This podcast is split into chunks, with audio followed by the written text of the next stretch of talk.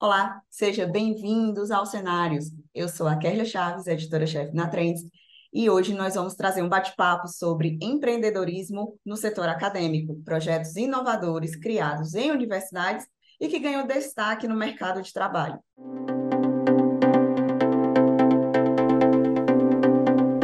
Cenários Trends.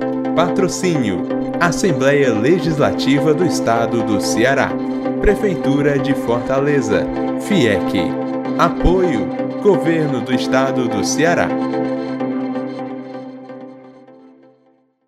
É, nosso convidado do programa de hoje é o Abraão Saraiva Júnior, coordenador de empreendedorismo da ProInter UFC e diretor adjunto de empreendedorismo e inovação do Parque Tecnológico da UFC. Tudo bom, Abraão? Seja bem-vindo ao programa, primeira vez que está participando aqui com a gente, não é isso? Tudo bem, Kélia? Agradecer o convite da Trade Ceará para falar sobre esse tema tão importante, né, que é o empreendedorismo e atrelado à inovação, né, como forma de desenvolver né, socioeconomicamente aqui o nosso estado e nosso país. Muito obrigado pelo convite. Então, vamos lá, vamos começar aqui. É, primeiramente, eu gostaria que você falasse sobre o aumento do empreendedorismo no setor acadêmico, né, nos últimos anos, e a importância dessa atividade para o setor. Interessante pergunta. Né? É, eu tive acesso a um livro que fala sobre né, empreendedorismo em universidades. E, e, um dos primeiros capítulos tocam a, a, o histórico né, do desenvolvimento das universidades no mundo, colocando como o, digamos, o primeiro paradigma do, do, da, das universidades a questão do ensino, né, de transferir conhecimento de pessoas mais iluminadas para os seres menos iluminados, seriam os alunos, né, do ponto de vista do conhecimento. E aí, né, no, no século passado, houve um avanço maior com relação à importância da universidade no sentido de criar conhecimento, ou seja, deu-se mais importância para fazer a pesquisa. Então já existia o ensino, né, e atrelado ao ensino a extensão, que é levar esse ensino também para fora dos muros da universidade, e a pesquisa, ou seja, a criação de conhecimento. O Brasil, mesmo com algumas décadas, né, é, ou até séculos e algumas situações de atraso, né, foi seguindo essa tendência. E aí, no, no, no século, na, na década é, de 1970, né, do, do, século passado, 80, houve, a, a, digamos, o surgimento de um terceiro paradigma da, do, da universidade, que seria a universidade empreendedora. Né? Isso traz um, um, um conjunto amplo de, de reflexões, que é como a universidade, para além de criar conhecimento, de além de fazer essa transferência de conhecimento, tanto para a sua comunidade interna, como também para a sociedade, por meio da extensão, como é que ela pode contribuir para a resolução de problemas em nível global? Como é que a universidade pode ajudar a criar tecnologias, soluções ou até empreendimentos que possam resolver problemas não só locais, mas do mundo?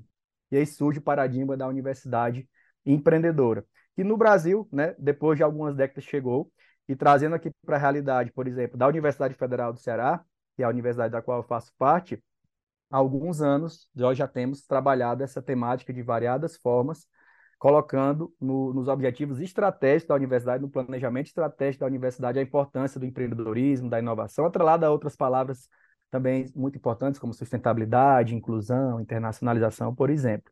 Como é que a gente materializa isso, no caso da UFC, para dar concretude a, a, resposta à tua pergunta? É o Plano de Desenvolvimento Institucional, PDI.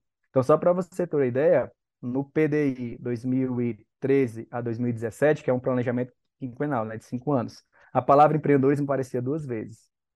No planejamento de 18 a 22, é, as palavras empreendedorismo e inovação foram alçadas como dois dos seis princípios norteadores da universidade. Ou seja, tudo que a universidade for fazer em termos de ensino, pesquisa e extensão, de alguma forma tem que pensar também no empreendedorismo e da inovação. E nesse planejamento que nós fizemos agora, para o quinquênio que começa em, em 23 até 27, essas palavras também né, foram colocadas como centrais né, para a gestão, né, para o desenvolvimento das atividades da universidade. Ou seja, é algo recente no Brasil e a realidade, falando da UFC como uma das maiores universidades do Brasil, né, figura entre as dez principais universidades do Brasil. Essa realidade não é, não é tão diferente nas outras universidades brasileiras, tanto pública, públicas como privadas. Então, é algo novo no Brasil, mas que tem só crescido. Né? E eu te falo que é um movimento que não existe, não, não é desenvolvido somente internamente à universidade. Há de haver constante integração com o meio externo. É o que nós chamamos de ecossistema de empreendedorismo e inovação, unindo as academias, né, as várias instituições de educação, as instituições de ciência e tecnologia, o poder público, importante também, né, nas várias esferas, e a iniciativa privada, alinhado tudo isso à sociedade civil, né, os seus anseios de questões de desenvolvimento sustentável. Então você vê que é um trabalho conjunto em que a universidade, digamos, a academia é uma parte importante como uma engrenagem desse todo. Né? É recente, eu falo aqui em termos de Ceará também algo bem recente, mas é muito, é muito, é, é, é, digamos assim, dá muito orgulho ver a evolução. Neste momento que nós estamos gravando este vídeo, está ocorrendo um evento, é um roundtable, é realizado por, pela UFC e pela Ben Gurion University, que é de Israel, trabalhando sobre como a gente pode é, desenvolver projetos, né, tanto do poder público como da iniciativa privada, para focar inovações, digamos, em territórios mais vulnerabilizados, né, que tenham que, que não sejam, não tenham riqueza abundante, como é o caso muito específico aqui do nosso estado do Ceará, tem questões, inclusive, climáticas, tem vários potenciais também, como Israel. Então, está acontecendo agora, né, é, é, com pesquisadores, especialistas em inovação, tanto de Israel como também aqui do Brasil. Então, isso é muito bom, que mostra um novo momento que, de alguns anos para cá, é, é, a academia vem, vem realizando, né, vem trabalhando nesse novo momento, inaugurando esse novo, novo, novo momento para trabalhar empreendedorismo e inovação de forma mais contundente, para a partir daí gerar soluções na forma de empreendimentos, projetos, negócios que consigam contribuir para a geração de riqueza e gerando riqueza numa região que tem um PIB per capita mais baixo que a média nacional, como é o caso cearense, você acaba contribuindo também para a redução das desigualdades, que, digamos, é o nosso maior problema, né? não só do Ceará, mas em termos de Brasil também. Então, é um movimento muito interessante que, que tem angariado apoios e, e, e é muito gratificante ver as evoluções, né? Os estudantes, os professores, os técnicos da universidade, desenvolvendo projetos, né? pensando em fazer negócios, né? empreender ainda na ambiência da, da universidade. Isso é bem interessante. A gente tem trabalhado é, sobre essas questões nos últimos anos. E quais são as vantagens, né, os benefícios de promover a cultura empreendedora dentro das instituições acadêmicas, né? É, como essas instituições podem incentivar, né, como as universidades, né, os centros acadêmicos podem incentivar e apoiar o empreendedorismo entre os estudantes e entre os professores? Eu vou falar primeiro sobre a, importância, depois o como, né? A importância eu vejo de duas formas. Primeiro, é a questão de relevância. Eu te falei, né, fazendo contexto histórico, que, que o paradigma atual das principais universidades do mundo é a universidade empreendedora. Então, na hora que você está fora, você já está defasado. Né? E tem o um segundo ponto, a questão de relevância, e eu, eu comento de forma contundente, não é questão só de relevância e importância, é de sobrevivência da universidade, principalmente a pública. Porque não é, sub, não é, é sobrevivência financeira, é de, de ter, é, é digamos, relevância perante a sociedade, aqueles que pagam os impostos, né, para a gente poder ter a universidade pública, gratuita e de qualidade como ela deve ser. Então, quando você fala para ela, o que a gente está fazendo aqui? Pagadores de impostos. Nós estamos transferindo conhecimento, seja, formando gente, diplomando pessoas, esse papel é importante, graduação, mestrado, doutorado, cursos de especialização, o que seja. Também estamos criando conhecimento, fazendo pesquisa, e tanto a pesquisa e essa e esse ensino estão chegando não somente na comunidade acadêmica, mas estão indo à sociedade, ou seja, a extensão. Mas além disso, que é a, que é a nossa, digamos, vocação né, principal, a gente está fazendo também, de forma coletiva, um, exercício de pensarmos quais problemas a sociedade tem, como é que a gente pode resolver. Criar soluções aqui dentro, fazendo parceria com pessoas de fora da universidade, quando falo pessoas físicas e ou jurídicas, para gerar empreendimentos, projetos que resolvam os problemas da sociedade é tanto da sociedade, da iniciativa privada, como o poder público, essas articulações. Então, quando você fala isso, ganha relevância a universidade, o papel da universidade na, na sociedade. Por isso que eu vejo a importância. Do ponto de vista mais individual, não pensando institucional e como sociedade, olhando aqui as pessoas, vamos aqui falar, por exemplo, dos estudantes, a gente está falando de uma forma que por muitos, muitos anos, muitas décadas foi negligenciada, uma forma de atuação profissional, de ganhar sua vida, de fazer sua, sua construção material. Né, que a gente sempre foi muito bom de formarmos excelentes técnicos, e continuamos sendo, e continuaremos sendo, né, é, fazendo isso, técnicos nas várias áreas, de saúde, engenharias, né, do direito, nas artes, nas né, ciências, na, na área agro, enfim, né, é, é, todas as áreas. O UFC tem quase 120 cursos de graduação e, e cerca de 100 é, de pós, né? Então, imagine o mundo. Falando do UFC e as outras, né? A US, o UFC, o Unifor, entre outras, tem sua relevância né, técnico-científica, né, qualidade técnica. Isso é importante, a gente não vai deixar né, de fazer isso. Então, bons profissionais, bons funcionários, a gente cons consegue fazer. Boas nessa perspectiva, acaba saindo também, pelo menos aqui falando do UFC, muitas pessoas preparadas para o concurso público. Bons concurseiros, como se diz. Né? É, excelentes pesquisadores, né? Vários dos nossos alunos acabam seguindo a carreira acadêmica e, e conseguem lograr isso, não só aqui retornando ao UFC, US, FCE, Unifor, como em outras universidades do Brasil e até outras universidades do mundo. Então, a carreira de pesquisador, né? E aí a gente tem a, a figura dos autônomos. Então, o médico muitas vezes é autônomo, o arquiteto é, é autônomo, né? Um, um, um odontólogo é, é, é autônomo. Ok. Mas a gente negligenciou e forma pouco empregadores, empreendedores, empresários, pessoas que organizam estruturas para conseguir resolver determinado ou determinados problemas da sociedade na forma de um negócio, prestando serviços, vendendo produtos, né, bens ou serviços, e gerando recursos com isso, né, gerando a prosperidade, arrecadando impostos para o governo. Então a gente negligenciou isso. Então a gente sempre se perguntou, né, eu particularmente, junto a outras pessoas, por que não a universidade também contribuir para formar empreendedores? Além de bons técnicos funcionários, além de bons não, autônomos, concurseiros, pesquisadores, por que não formarmos empreendedores? Essa pergunta. Né? E eu, não, e, e eu não, não, recebi nenhuma resposta negativa. É, não dá, não é possível. É possível. Foi algo negligenciado ao longo dos anos, até pelos mecanismos de, de estímulo e reconhecimento e valorização da própria carreira docente. Né? Então, tem essa valorização pessoal. Então, do ponto de vista individual, acaba sendo uma nova forma, não que substitua as outras, mas uma forma a mais, uma, uma opção a mais de atuação profissional, que tem tudo a ver com essa geração dos millennials, que, que é a geração atual né, que eles são mais inquietos, eles gostam de, de viver experiências novas, cultuam mais a questão né, de, de, experimentação, o senso de propósito, né, de querer fazer algo, e o empreendedorismo carrega no seu nascenor um propósito, né, qual problema você resolve, qual a tua proposta de valor para resolver esse problema da melhor forma que existe atualmente. Então, acaba gareando também interesse dos próprios alunos. É todo mundo, todos os alunos, não, né? mas uma parte, sim, se interessa. Falando, então, em termos de UFC, que é onde eu conheço melhor e atuo né, na construção conjunta, o que é que nós fazemos? Né? E aí, olhando aqui numa perspectiva histórica, nós temos, por exemplo, para trabalhar essa temática do empreendedorismo, dentro da ambiência da universidade, as empresas juniores. Desde né, é, de duas décadas para trás, nós já temos empresas juniores, nós já temos mais de 40 empresas juniores na universidade.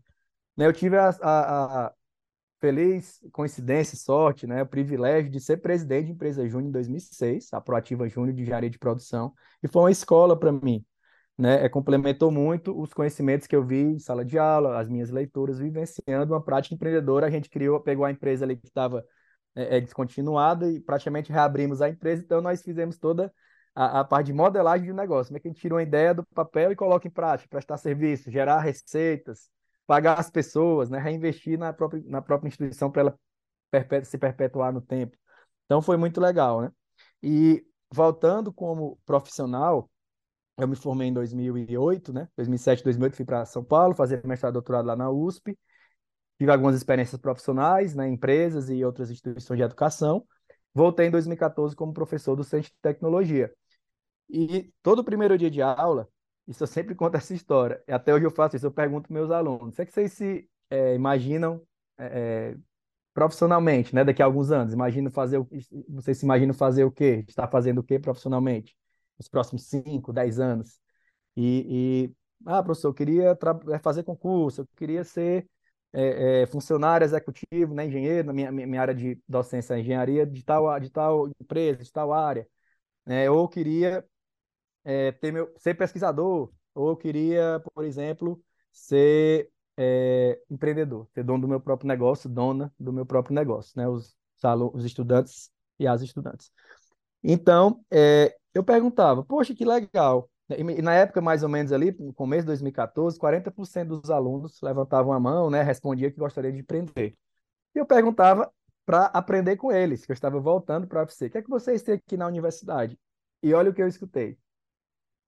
A gente tem aqui, em alguns cursos, poucos, é, empresas juniores, nem todos. Eu, sim, mas o que mais além disso? Eu falei, eu já fui de empresa júnior, é muito legal, mas só tem isso, não tem mais nada para apoiar o empreendedorismo. Professor, que a gente saiba, não. Os alunos falando.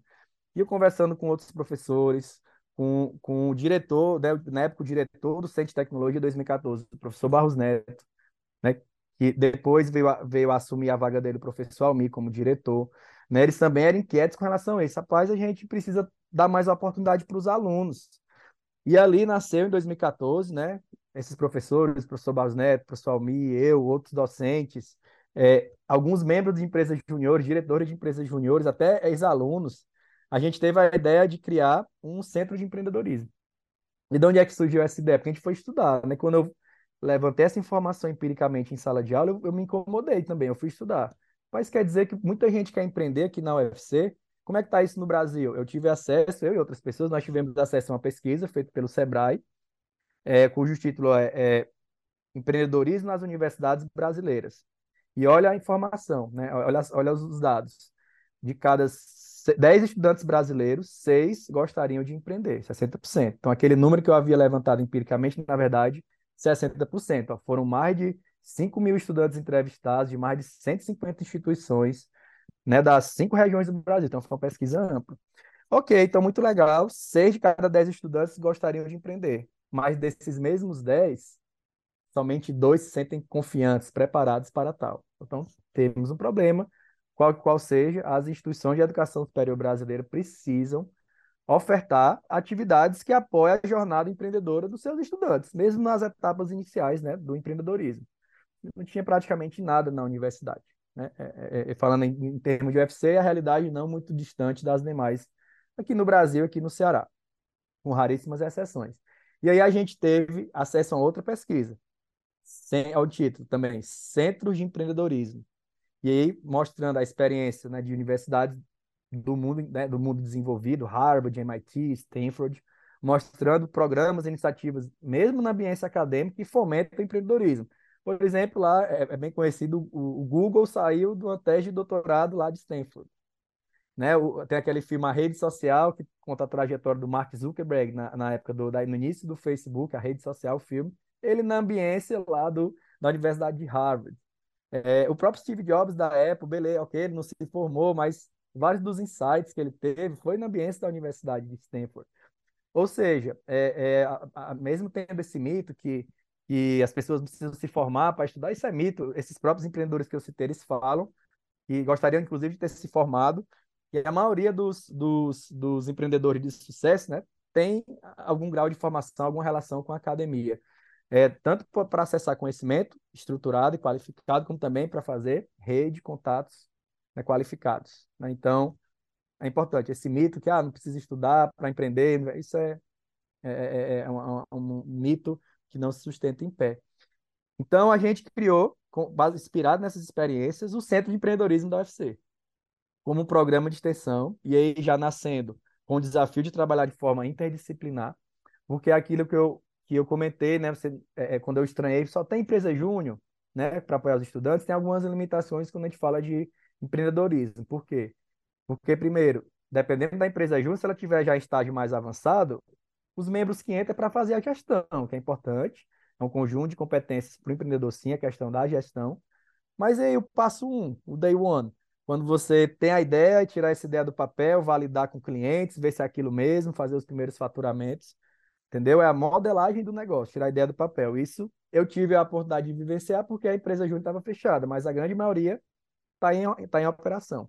E o segundo ponto, que é uma alimentação da, da, da maioria das empresas juniores, é a questão das complementariedades. Por exemplo, a minha empresa Júnior só tinha engenheiro de produção, aluno de engenharia de produção, do direito, né? É, ou, ou, de, ou de engenharia elétrica.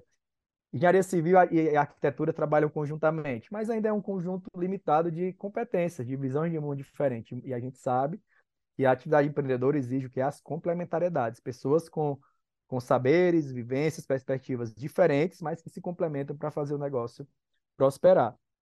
Então não tinha também, não tem as empresas juniores, é uma limitação. Daí a gente, a gente, construiu, né, teve a ideia de fazer o Centro de Empreendedorismo como programa de extensão, já começando com a ousadia de atuar nos vários cursos do Centro de Tecnologia da UFC, que é a maior unidade acadêmica da universidade em termos de estudantes, são mais de 4 mil estudantes de graduação, e são, na época, eram 13 cursos de graduação, engenharias, computação, produção civil, química, mecânica, arquitetura, design. Então, imagine juntar esse pessoal, era até um, uma inquietação que eu tinha, será que esse pessoal vai conseguir trabalhar conjuntamente? Será que vai fazer sentido para eles trabalharem conjuntamente? Era uma inquietação que eu tinha. Né? Era um risco que a gente topou correr, vamos tentar.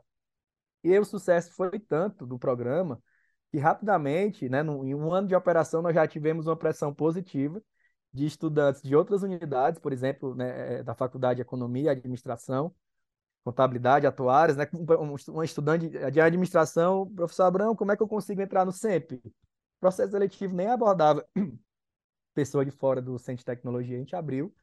E hoje, avançando na linha do tempo, depois eu volto de novo, a gente tem mais de 50 membros né, na gestão atual do Centro de Empreendedorismo, de graduação e de pós, de variados cursos da UFC, de todas as áreas. Já tivemos da matemática, da, da música, da química, agronomia, medicina, direito, engenharia, design, enfim. Né, é, são variados cursos que hoje compõem o, o, o Centro de Empreendedorismo de Estudantes. Então, foi o primeiro programa e tem três missões, né, bem, bem é, consolidadas. Primeiro, sensibilizar para a questão da cultura empreendedora. Hoje está bem mais fácil falar de empreendedorismo, mas em 2014 não. E aí eu até adianto que a gente teve um, um digamos, um apoio histórico por uma questão negativa, que mais para a gente foi boa, que foi a crise econômica de 2015 no Brasil. E aí é bem comum, né? Em grandes períodos de crise, né? Até o pessoal fala, tire o S da palavra e crie, ou seja, empreender, empreenda, inove. Então, para as palavras empreendedorismo e inovação passaram a ser bem recorrentes, viraram modinha. Só que a gente já tinha começado antes e isso, de alguma forma, impulsionou o nosso programa, como o pioneiro, né, pelo desse, desse estilo aqui do, no Estado. E além da sensibilização da cultura empreendedora, nós trabalhamos a, a geração no, ou a formação de competência empreendedora. Então, o estudante tem interesse né, pela, pelo universo do empreendedorismo, que é que ele precisa saber? Os termos, quais ferramentas, o é que se usa né, no mundo inteiro, né, as principais técnicas. Então, a gente trabalha essa formação de competências empreendedoras. E o terceiro ponto é, ok, já tenho aqui um conjunto mínimo de, de competências, agora eu quero cair em campo, né? Quero ir para a arena, quero empreender. Como é que eu faço? Tem uma ideia aqui inicial, como é que eu vejo se essa ideia faz sentido ou não? É normal ideias de negócio não prosperarem, fracassar quebrou, quebrar, falei o primeiro negócio. Ok, isso faz parte, né? E, e hoje eu vejo menos, mas antes existe até questão cultural da aversão ao fracasso. Ah, não vou empreender não, porque vai que eu não consigo, o concurso aqui está é, tá dentro mais da minha zona de conforto. A gente sabe que a atividade empreendedora, ela exige, primeiro, ela, ela, ela, é inerente a ela muito risco, e quando tem risco, a chance de, de erros e fracasso. Então, quando se tem essa propensão a arriscar, e tomar o fracasso, né, a derrota como uma fonte de aprendizado, você tem mais chance de evoluir para futuras tentativas. Né? A grande maioria dos empreendedores de sucesso também fracassaram bastante. São, não são muitos os casos de empreendedores que acertaram de primeira, tem os casos. Fracassa, fracassa, aprende, fracassa, aprende até acertar e prosperar. Então, isso a gente trabalha também, né? Questão comportamental. E aí, na terceira missão, é justamente ajudar a germinação de novos negócios, mas com ferramentas. Como é que a gente entende, tem uma ideia, mas será que essa ideia está direcionada para resolver um problema relevante? Ou é só uma ideia da tua cabeça que tu acha uma coisa legal? É, é interessante quando junta essas duas coisas, o interesse do empreendedor, da empreendedora, por um problema real, transformando isso em energia e um amor, um bom, uma boa proposta de valor que resolva aquele problema. E aí trabalha essa modelagem do negócio em si, fontes de receita, quais são as os gastos envolvidos, quais profissionais a gente precisa. Mas esse nascedor, isso é baseado em técnicas, né? Tem literatura que fala sobre isso e práticas mesmo. Então, tem o Centro de Empreendedorismo, que nós estamos hoje no, no ano de operação, e, e, trabalhamos esses três, essas três missões. É um programa que dentro desse programa tem vários projetos. E o primeiro projeto que a gente fez, que foi em 2015, eu não vou falar de todos, vou falar só desse para fazer gancho com outra iniciativa interessante da universidade, fora do Centro de Empreendedorismo primeiro projeto do Centro de Empreendedorismo foi o Ciclo de Formação em Empreendedorismo Inovador.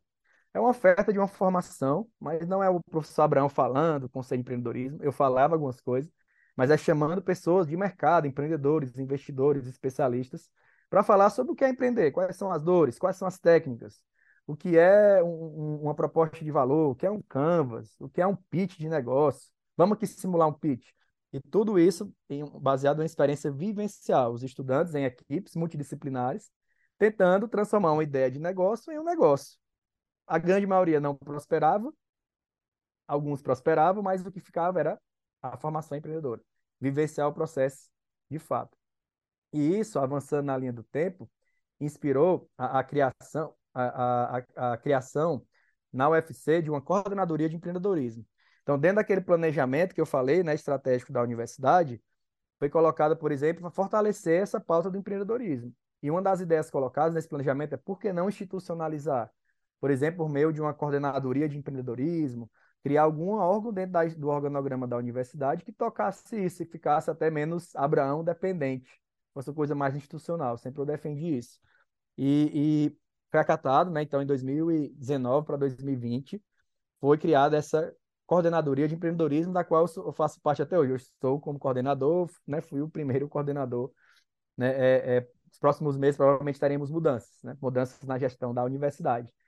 Né? Mudanças ainda para melhor, acredito. E aí, nós tivemos uma ideia, porque é bem interessante. Ó. A gente sempre estimulava os alunos a empreender, como fazemos agora, mas muitos chegavam e falavam, professor, legal, tem aqui a ideia, tem aqui algum, algum, já tem uma mínima validação, queria avançar, mas eu não consigo, eu preciso sobreviver, preciso estagiar, às vezes numa empresa ali chata, longe, mas preciso colocar, preciso sobreviver. Tem uma bolsa ali, nem eu gosto tanto, mas eu preciso sobreviver.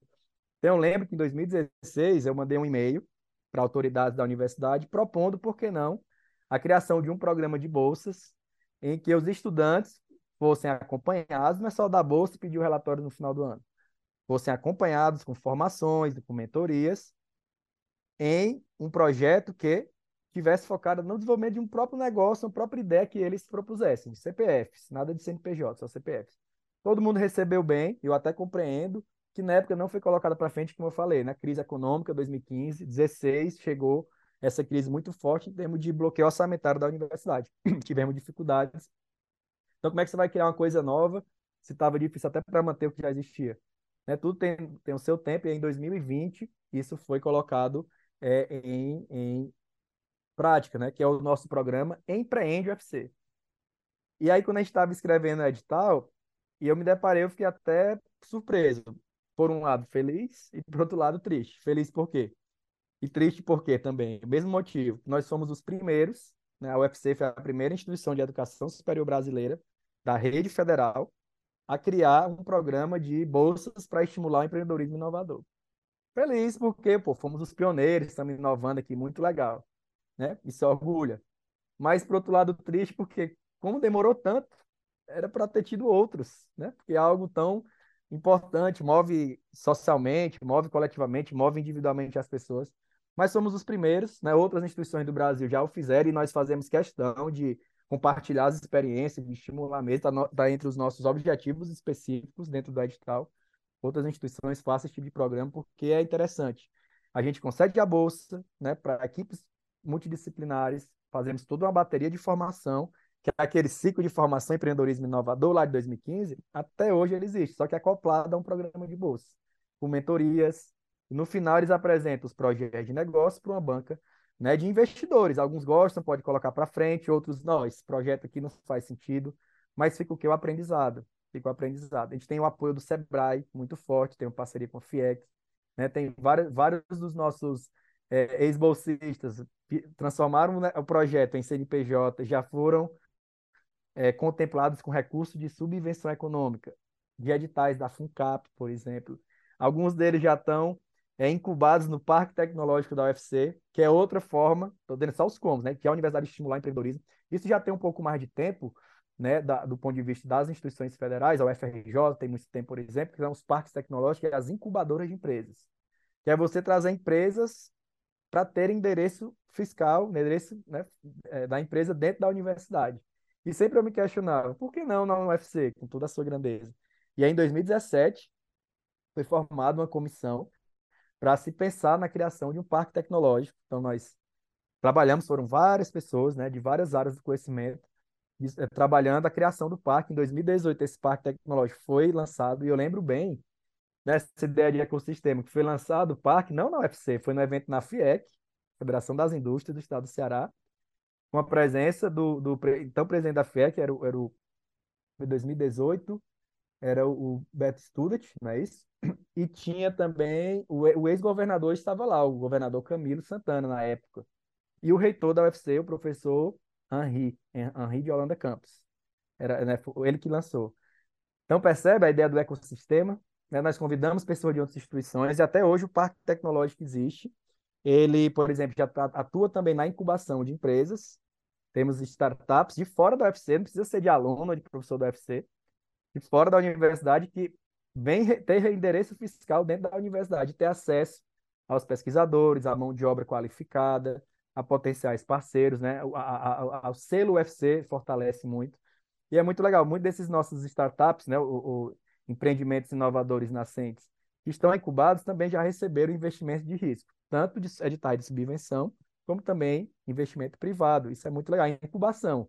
Pegar um bebezinho, ou seja, uma empresa nascente, e deixá-la mais fortalecida para ir competir no mercado. Então, nós temos isso, lançamos três editais, estamos na terceiro, terceiro ciclo de incubação. E, além disso, o Parque Tecnológico tem a, a ideia de atrair centros de pesquisa de grandes empresas, né? públicas, privadas, nacionais e multinacionais. Temos cinco áreas estratégicas: energias renováveis, saúde, TICs, recursos hídricos e né, agroalimentação, biotecnologia. E aí, falando de energias renováveis, a bola da vez que é hoje, hidrogênio verde. Então, a gente está trabalhando na construção de um hub de hidrogênio verde aqui no estado. Né? É, é no estado, e com apoio forte da universidade. Então, você percebe um conjunto amplo de ações e aí, para fechar, mais recentemente, em 2020, a universidade lançou um condomínio de empreendedorismo e inovação. Então, um prédio de seis pavimentos, né, que até a sociedade está convidada a conhecer, em que várias dessas iniciativas que eu te comentei estão é, trabalhando conjuntamente. Então, temos coworkings para as equipes do programa Empreende UFC, temos espaços para as empresas incubadas do Parque Tecnológico, temos é, um grande coworking para empresas juniores em, em, em, construção. Temos na cobertura um centro de, de ciência de dados e inteligência artificial. Temos espaços para parceiros. Temos um, um, um espaço para eventos multiusuários, então as pessoas agendam gratuitamente e podem realizar eventos. Como eu te falei, esse evento né, com, com os, os, as autoridades de Israel está acontecendo neste condomínio de empreendedorismo e inovação que fica na entrada do campus do PC. Tudo isso muito novo, né? É várias iniciativas, a gente pode dizer também uma que é bem legal, começou como um programa da, do Centro de Empreendedorismo, né, um projeto de e hoje já está mais institucionalizado, que é o chamado Projeto Inovação, que é a gente se conectar com grandes empresas, elas abrem problemas que ela tem, problemas reais, e a gente transforma esse problema em um edital e faz chamada de estudantes, professores, para propor, proporem soluções. Já fizemos com a Cimento Apodi, Jangadeiro Texto, Forte Brasil, Pague Menos, Sistema Fé Comércio, né, como uma grande organização também. E aí, mais recentemente, fizemos com a COGÉ, Companhia de Gestão de Recursos Hídricos, grande empresa, e um banco de São Paulo, Fitbank. Foi em 2022. A gente coordenou.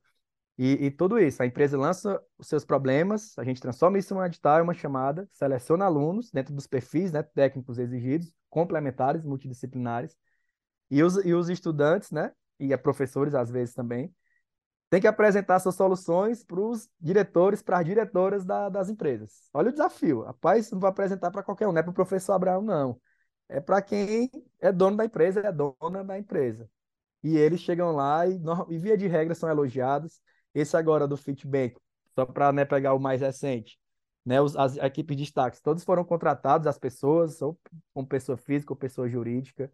A gente esteve lá em São Paulo presencialmente, a, a gente fez online né, e apresentamos a, os finalistas lá pessoalmente para os diretores do banco. Né, eu tive lá com eles, com os estudantes. Foi muito legal. Tudo isso é noticiado, é público, né? Está no portal da UFC. Então, é também uma forma de trabalhar competências empreendedoras, em alinhado que há demandas reais né? do, do, das empresas, né? do mundo do trabalho. Isso é, uma, é um aprendizado valioso. E mesmo aqueles que não ganham os prêmios, eles vêm agradecer, professor, né? É, foi uma experiência muito diferente. E pegando essa experiência, a gente se perguntava, né? Por que a gente não faz a mesma coisa para a própria UFC? A gente resolve problemas de grandes organizações, usando a experiência dos nossos membros da comunidade acadêmica da UFC, por que não fazermos o mesmo para a própria UFC?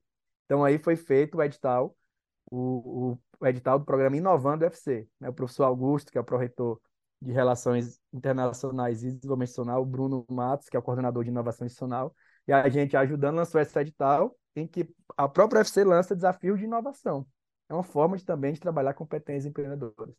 E mais recentemente, aí eu fecho, né, tem outras ações, mas eu posso fechar com essa, o que ensejou esse, esse evento, né, o que foi a base para fazer esse evento de Israel e do, e do, e do Brasil, foi o Innovation Challenge, um desafio de inovação para resolver problemas tanto de Israel quanto do Brasil. Aqui vamos fazer o recorte para o Ceará.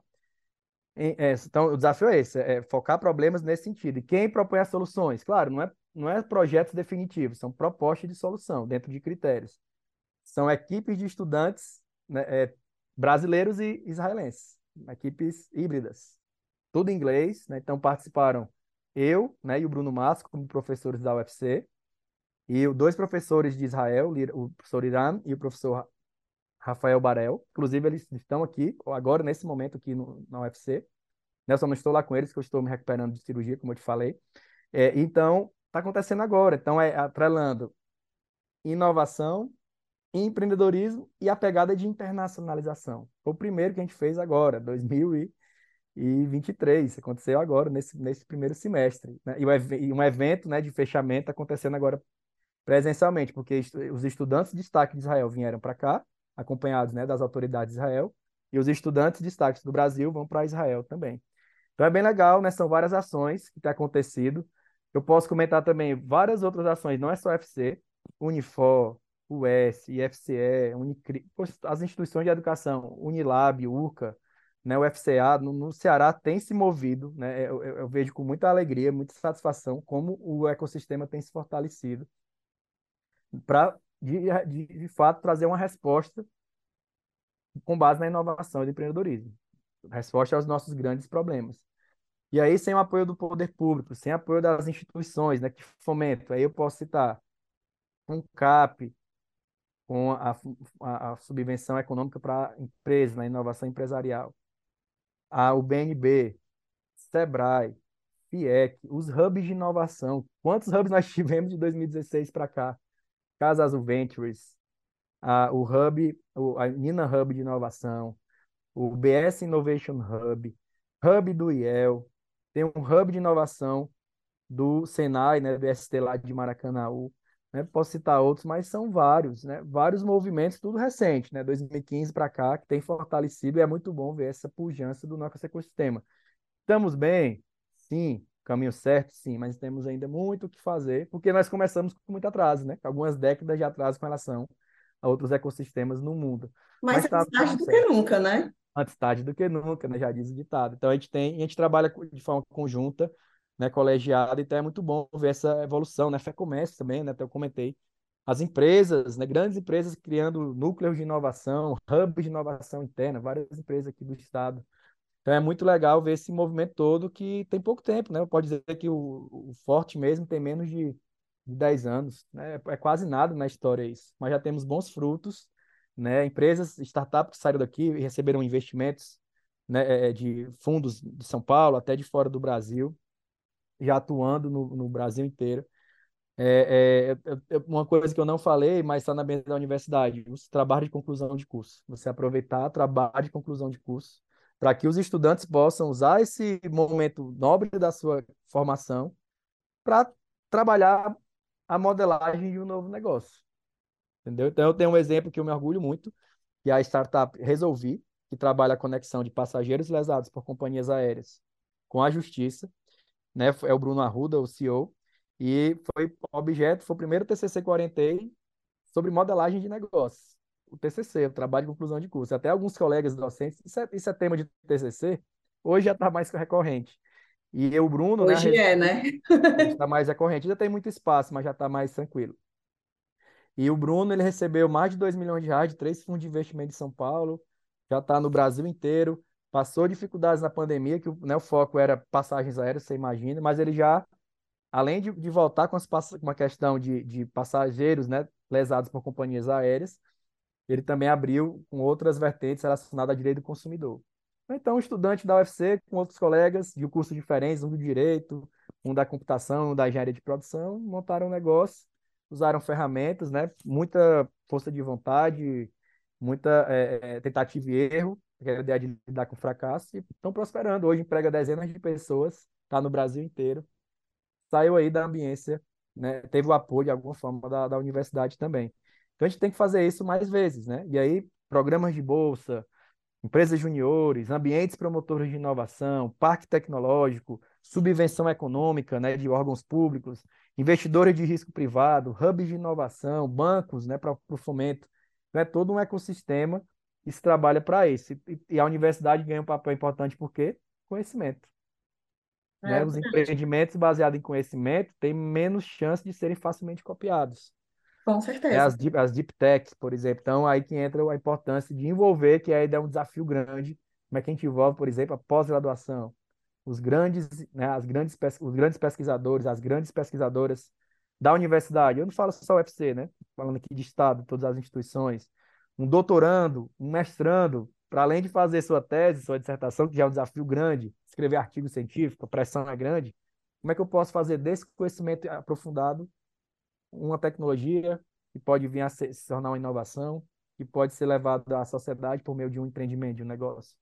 Como é que a gente cria é, é, startups, empreendimentos inovadores a partir de pesquisas acadêmicas profundas? É um desafio. Já tem exemplo, mas já tem um, muitas décadas de trabalho para frente. E o principal a gente tem, a gente tem pessoas hiperqualificadas, que não deixa a desejar para nenhum local do mundo.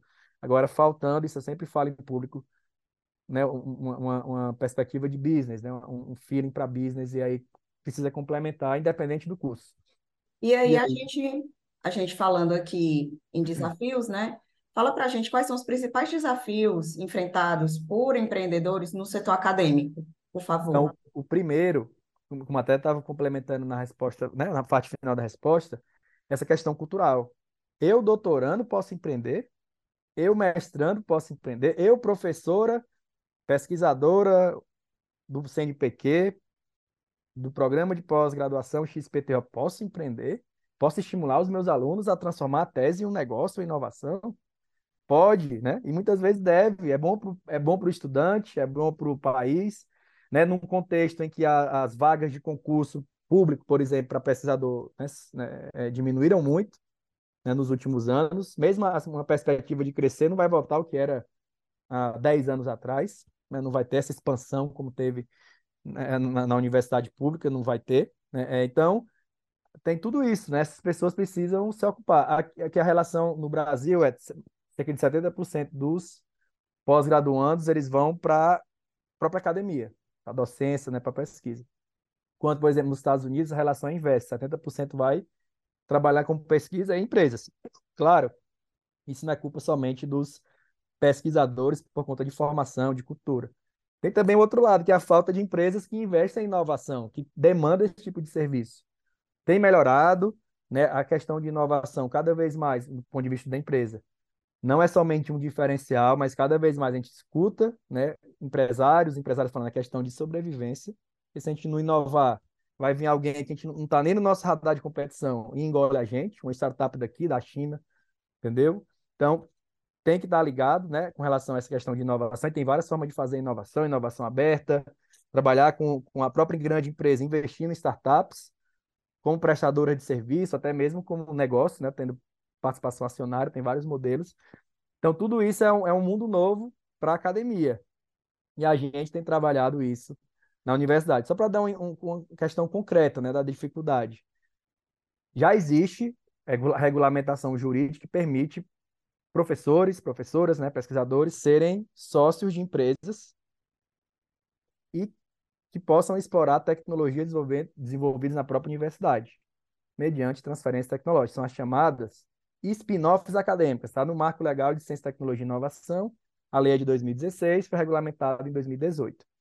Só que tem tudo um aprendizado, né, dos órgãos de controle, um certo temor dos professores. Será que eu vou fazer isso? Eu vou estar incorrendo em, em quebra de contrato, né, perder minha dedicação exclusiva? Tem um sério de receios. Então, depois de muito, muito esforço, isso é uma questão nacional, né, para de alguma forma equacionar o conflito de interesse, pelo menos não perfeitamente, mas dar uma boa vazão a esse problema. Ah, foi, foi aprovada na UFC, isso me deixou muito feliz, né? Foi um momento né, que tem que ser celebrado. Há um pouco mais de 30, de um mês, cerca de um mês atrás, a resolução que trata da, da, do conflito de interesse né, para a criação de spin-offs ou transferência de tecnologia para empresas em que no próprio é, contrato social, na estrutura societária, hajam, é, tenham professores, né, servidores da UFC.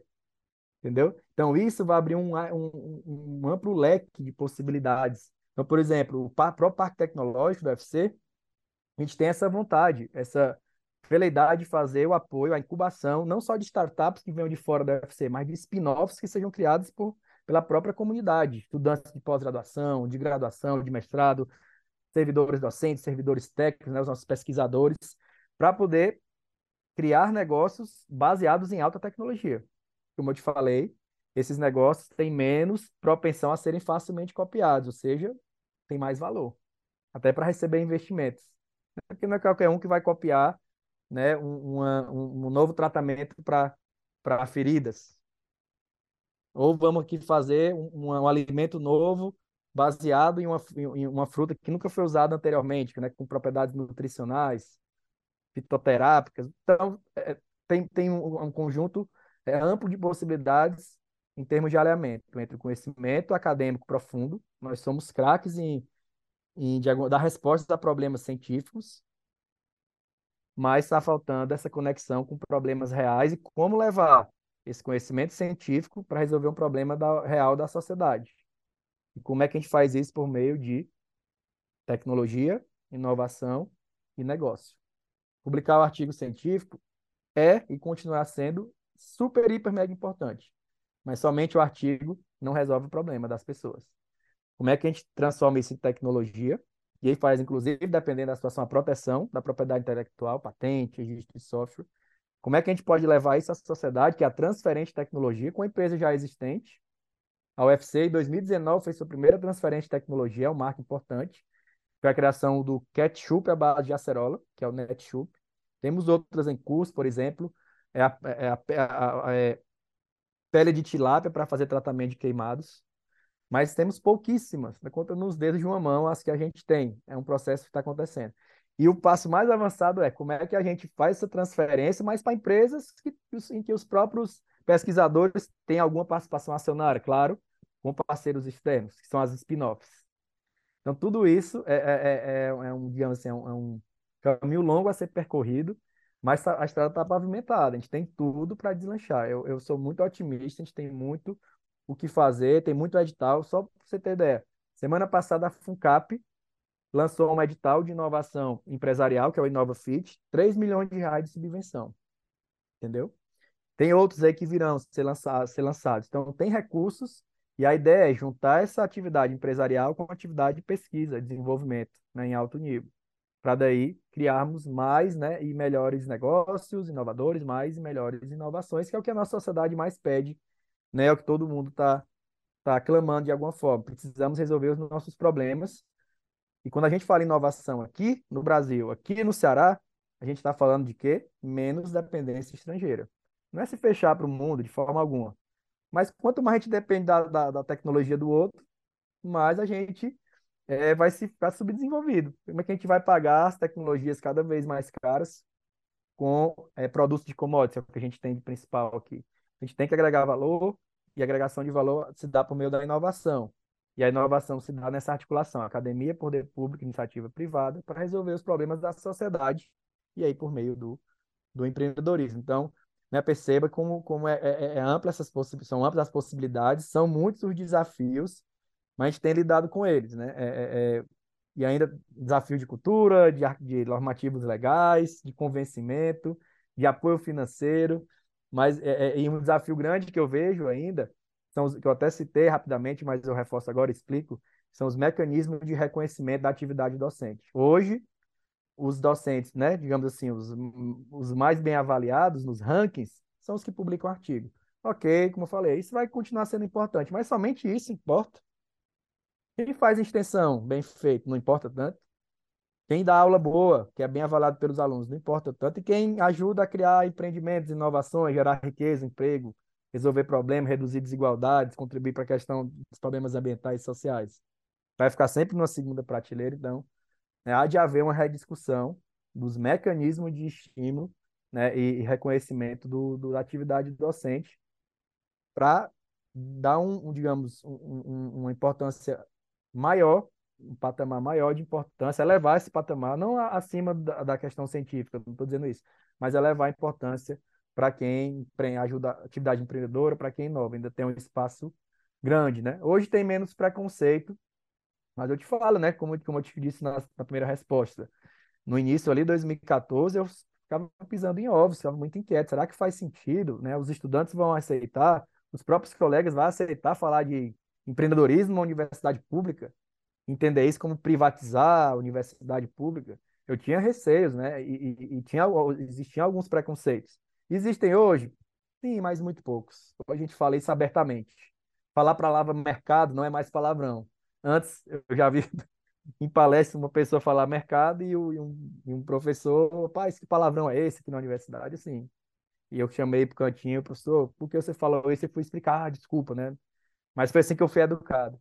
Então, é, é, é um, momento, um momento novo. Estou dizendo, então, é tendo um evento agora, né, com a, dias, com a gestão atual da universidade, né, o reitor atual, o professor Cândido estava lá, e a gestão vindoura, né, a professora Diana, a vice-reitora, está lá. Então, isso é muito legal. E o tema, inovação. Olha que legal. Então, meio que estamos ah, vencendo essa barreira do preconceito, ainda existe, né, tem que sempre ficar alerta, eu sei que existe, alguns grupos pequenos, mas é cada vez mais é, é, é as pessoas estão entendendo que isso não é questão ah, é de só dinheiro, né? é geração de riqueza, resolução de problemas e redução de desigualdades. Quando a gente traz, por exemplo, os ODS, Objetivos de Desenvolvimento Sustentáveis, quando a gente traz, por exemplo, a questão dos negócios de impacto socioambiental. Então, tudo isso junta sustentabilidade econômica, social e ambiental, que é porque a gente precisa. A gente precisa de um mundo mais sustentável, só pensar na questão ambiental e social sem pensar no econômico não para em pé. Por mais utópico que seja, bonito, lúdico, mas na prática não, a gente tem que pensar nessas três, três vertentes, né? Como é que a gente une desenvolvimento econômico, social e ambiental de forma sustentável. E é tudo que a gente tem feito no UFC, essas palavrinhas estão juntas. Inovação, empreendedorismo e sustentabilidade. Isso desde o nascedor do Centro de Empreendedorismo, também da minha parte, eu vejo cada vez mais outras pessoas, está no nosso documento fundante lá de de 2014, é, é empreendedorismo, inovação e sustentabilidade juntos, articulando com o ecossistema, trabalhando não só novos negócios, né, startups, como também empreendedorismo social.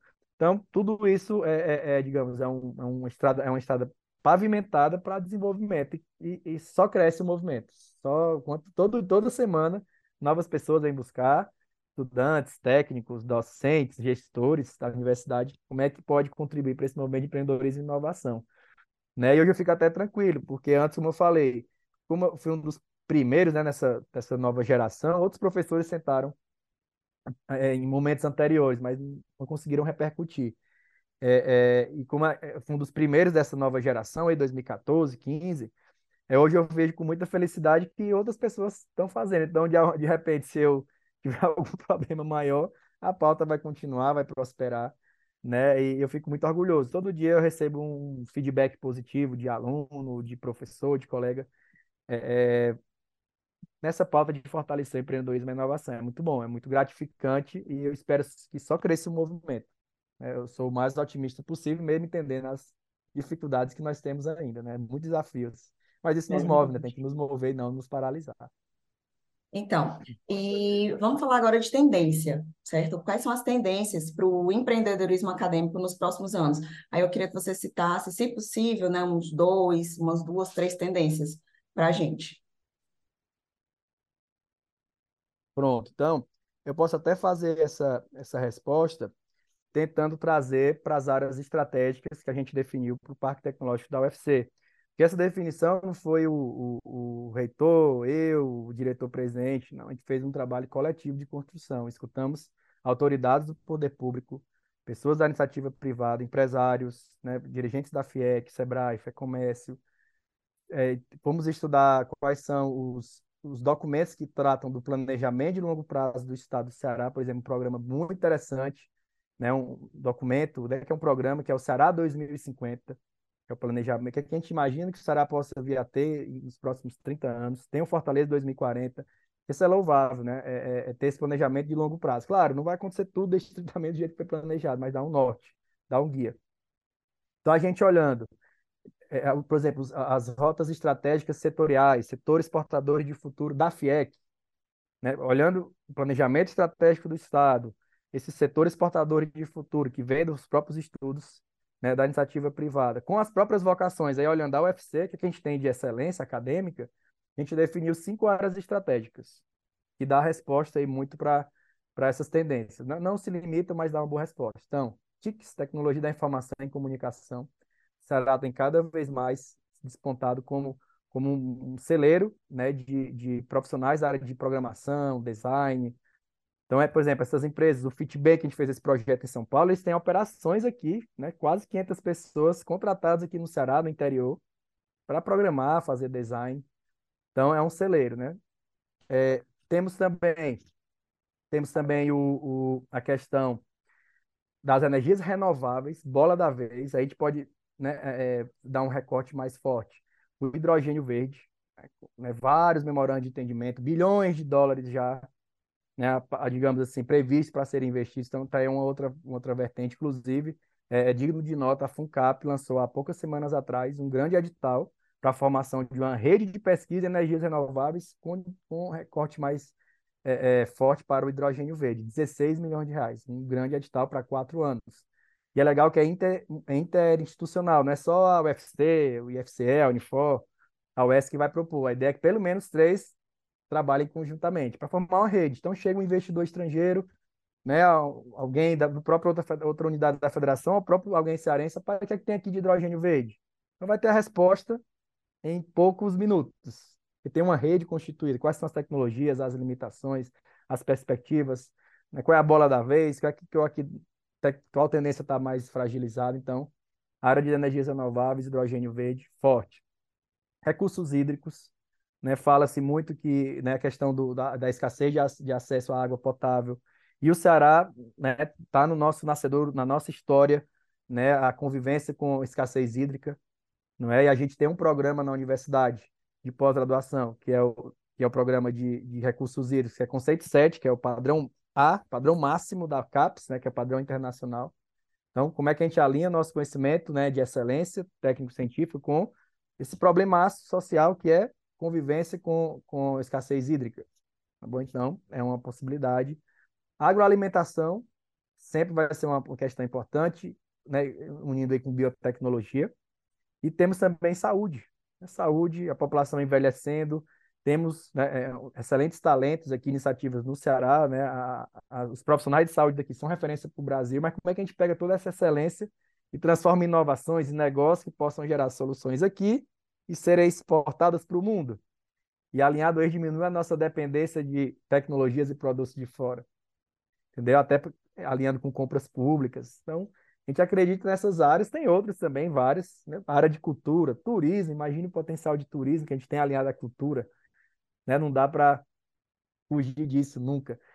Né? A economia do mar, a economia azul, olha quanto potencial a gente tem. E alinhado, inclusive, a energias, né? outras questões de alimentação então, muito potencial que a gente tem, agora é, tem que articular, tem que direcionar, e a universidade está alinhado com isso, está né, tá antenada e, e, e pronta para dar resposta do ponto de vista técnico né, aos, aos problemas que tenham. E aliado à questão técnica, a o desenvolvimento como inovação e como negócio. Por isso tem que ter uma articulação permanente com o ecossistema. Os investidores, por exemplo, daqui e de fora, acesso a mercados. Não te falei um desafio importante, que está na origem, né, digamos assim, do conceito de universidade empreendedora. Como internacionalizar os nossos negócios. Como criar aqui que resolvam não somente os nossos problemas, que isso já é muito legal, mas que de alguma forma consigam atender a problemas de outros países do mundo, para você ganhar escala, né, internacionalizar. É outro desafio Tem algumas iniciativas, mas ainda tem muito o que fazer nessa seara da internacionalização de negócios, por exemplo. Então, são várias tendências, né, muitas oportunidades que se avizinham aqui para a gente. Perfeito. E agora, para a gente encerrar, é, que conselhos você daria para estudantes e pesquisadores que desejam se envolver no empreendedorismo acadêmico, para quem quer investir nesse empreendedorismo acadêmico?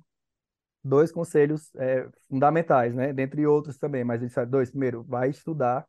Né? É, tem aquela ideia do empreendedor já nasce pronto, tem, mas muitos empreendedores são trabalhados, né? São são formados né, com ferramentas, técnicas, metodologias mundialmente consagradas. Isso ajuda, inclusive, a lidar com erro. Lidar com erro faz parte do processo que a gente chama validação. Você, te, você idealiza uma solução, vai testar. Poxa, isso aqui faz sentido, vai para frente. Não deu certo, pivota, ou seja, volta alguns passos atrás e refaz. É o erro. O erro faz parte do processo de aprendizado quando a gente está falando de inovação. É algo desconhecido ainda, tem poucas referências. Então, acesso a, a, a, estudar, se capacitar sobre a área. Estudar, e, e quando falo capacitar, não é só ler, assistir cursos, né? receber mentorias, participar de programas, como tem na, nas, nas instituições que eu falei, né? não só o UFC, mas várias outras. Isso é importante. Programa muito legal, tem aqui no Ceará também o programa Corredores Digitais da CESTES. Entendeu? Começa com CPF, aí tem toda uma trilha de formação, e você recebe um recurso financeiro de 50 mil, mais 80 mil, e aí é, é, é, estimulado a ter um CNPJ. São vários, né? São vários programas que se tem. Sebrae, tem o Startup CE, tem, tem vários. E aí, aliado à questão da formação, o que, é que eu diria? Conexões. Conexões. Para algumas pessoas, a questão do rei de contatos qualificados, né? Já vem da família, né? Muitas vezes nasce em berço de ouro, já ali no o entorno dos pais, né? Dos avós, dos tios, já é um entorno empresarial, digamos. Mas para a maioria das pessoas que não tem esse acesso, é busque fazer rede de contatos qualificados que tem o mesmo propósito, que pode te ajudar nessa jornada empreendedora, né? É alinhar interesses no melhor sentido da palavra. E é muito legal também porque esses programas ajudam a fazer essas conexões com outros empreendedores em níveis mais avançados, ou no mesmo nível inicial, por exemplo, com investidores de risco, então, esses ambientes promotores de inovação, Parque Tecnológico, incubadora, a UES tem uma incubadora, Incuba UES, o IFCE tem uma incubadora, a Unifor também tem um hub de inovação. PIEC tem incubadora, Sebrae tem incubadora, olha que legal, o BNB tem um hub, a UFC tem um condomínio de empreendedorismo. Então, olha o tanto de instituição que tem, né? Os hubs privados, eu comentei já todos eles, né? vários deles. Então, procurar esses ambientes para se conectar, participar de eventos, entendeu? Às vezes no primeiro, vai no segundo, no terceiro, vai se conectando é um trabalho de formiguinha, não é uma coisa da noite para o dia, é uma coisa construída. Né? Dá para empreender, as, todas as pessoas podem empreender, sim, uns mais rápidos, outros em tempo mais eh, demorado, mas é possível sim, e todos esses atores, esses programas do ecossistema de empreendedorismo inovador estão aí para facilitar. Porque o que todos nós queremos é como gerarmos mais e melhores negócios para o Ceará, para resolver os problemas da sociedade, trazer riqueza, gerar é, é, menos desigualdade né, distribuição de renda, é isso que a gente quer. Tem aceleradoras focadas somente em impacto socioambiental, né, a Somos Um, por exemplo. É muita coisa legal e tudo no recente aqui no Ceará que está à disposição da, da sociedade é, cearense. Né? Tem um programa legal que posso comentar também, a Coalizão pelo Impacto, é uma iniciativa nacional, seis cidades brasileiras foram selecionadas e Fortaleza foi uma delas, começou ano passado. Como é que a gente fortalece a pauta dos negócios de impacto socioambiental. Tudo isso recente, é, as pessoas, eu estou falando aqui várias coisas, mas depois coloca no Google, cada termo desse, coloca pausa, volta o vídeo, né, quem está aqui assistindo a gente, e vai se aprofundar, tem muita coisa pública, né, e, e essas iniciativas todas, todas querem o quê? Pessoas que participem, querem projetos, né, querem, querem ter a oportunidade de apoiar. Então aproveitem, participem, entrem nesse ecossistema, com certeza vai ter muito apoio para essa jornada que a gente sabe que não é fácil, não é mar de rosas. A jornada empreendedora é difícil, tem riscos, tem fracassos, tem competição, né? Mas por outro lado tem muita colaboração para ajudar essa jornada a ser menos tortuosa. E a gente tem que ter em mente, mas eu penso assim, a gente tem que ter o, o centro de competição super atiçado, né? Eu, eu tenho muito isso, né? Eu sou muito competitivo até comigo mesmo, mas tem que competir com os de fora. Aqui dentro tem que ser colaboração, todo mundo se ajudando para competir em alto nível com pessoas de fora, nem do Ceará, mas outras pessoas do mundo, a gente consiga trazer bons resultados para cá, e aí gerar mais riqueza, menos desigualdade. É isso que move, entendeu? Então, é, é, é nesse sentido que eu indicaria, mas sem prometer mais de rosas que empreender é difícil, né? Tanto empreender com um novo negócio, como fazer o intraempreendedorismo.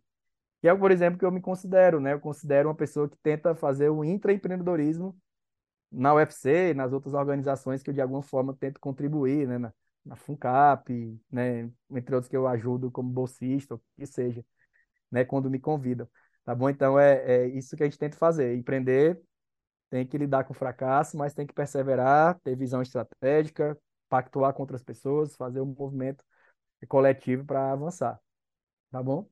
Então, espero que tenham gostado e quem precisar de uma força na, na jornada empreendedora, saiba que tem muito apoio aqui no Ceará e é só um começo de um movimento que tem aí, eu diria, menos de 10 anos, 10 anos, um pouquinho aí, e tem muito a crescer é, para a gente trazer mais prosperidade aqui, que é o que a gente precisa, né, para tirar o, o, tirar essa, essa sina do Ceará, né? 4% da população e 2% do PIB brasileiro. Tem que reverter isso, a gente tem tudo para fazer isso. Só depende da nossa organização ficar antenado com os movimentos de outros estados, né, e de outras regiões do mundo também. Perfeito. E agora aqui, para a gente encerrar o nosso programa, a gente abre aqui o espaço para o professor Abraão fazer suas considerações finais sobre o nosso tema, sobre o programa. Professor Abraão, a palavra é sua. Agradecer mais uma vez pela distinção do convite, parabenizar a TNCE por trazer essa pauta positiva para a discussão. Né? Pauta negativa a gente está cheia, é só abrir a TV aí em alguns horários específicos. Isso aqui é legal, pauta positiva, né? empodera, traz esperança né, para nossa juventude. E, e, o trabalho não é fácil, porém tem caminhos, né? E tem muitas, muitos programas, instituições que estão aqui para ajudar, tá certo? Então, parabéns, continue com essa perspectiva. Espero ter contribuído e ficar à disposição para ajudar no que for possível. Okay? Muito obrigado mais uma vez. Chegamos ao final de mais um Cenários. Agradecemos aqui a participação do nosso convidado, do professor Abraão, e também da sua audiência. Se você gostou, curta, compartilhe, deixe o seu comentário e se inscreva no nosso canal para não perder nenhum conteúdo da Trends. Não se esqueça que próxima quinta tem mais. Até lá. Tchau, tchau. O futuro das energias renováveis é foco de um importante evento na Assembleia Legislativa do Estado do Ceará. Sessão especial Hidrogênio Verde, Energia e Inovação no Ceará. Dia 26 de maio, a partir das 9 horas, teremos um debate com a participação de convidados especiais sobre o uso e impacto dessa nova energia limpa no Brasil e no mundo.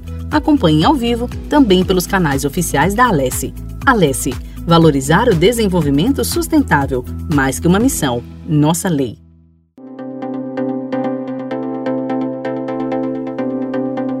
Cenários Trends. Patrocínio: Assembleia Legislativa do Estado do Ceará. Prefeitura de Fortaleza. FIEC. Apoio: Governo do Estado do Ceará.